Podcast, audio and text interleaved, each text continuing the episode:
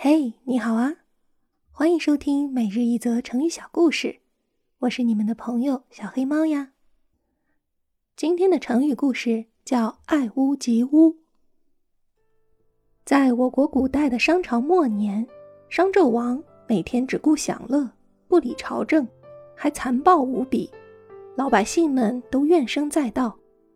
后来，周武王率兵攻克了商朝的都城朝歌，消灭了纣王。建立了新的朝代，周。纣王死后，周武王觉得天下仍不安定，于是召集大臣们问道：“对于商朝遗留下来的大臣和将士，我们该怎么处置呢？”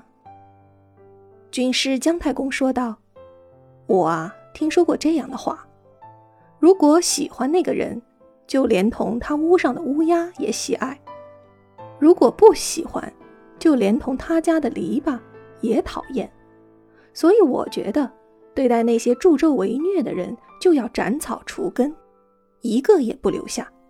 大王，您看怎么样？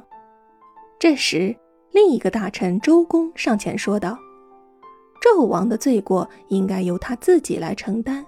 现在他已经得到了应有的下场，我觉得就不应该再滥杀无辜了，应该放他们一条生路，让他们各自回家务农。”现在周朝刚建立不久，大王何不以仁政来安抚人心呢？武王权衡利弊后，觉得周公的建议更有道理，于是就释放了那些曾经跟随过纣王的人，这样民心归顺，很快天下就安定了下来，周朝也变得越来越强大。爱屋及乌。原意是指因为爱一个人而连带爱上他屋上的乌鸦，比喻因为爱一个人而连带的关心到跟他相关的人或物。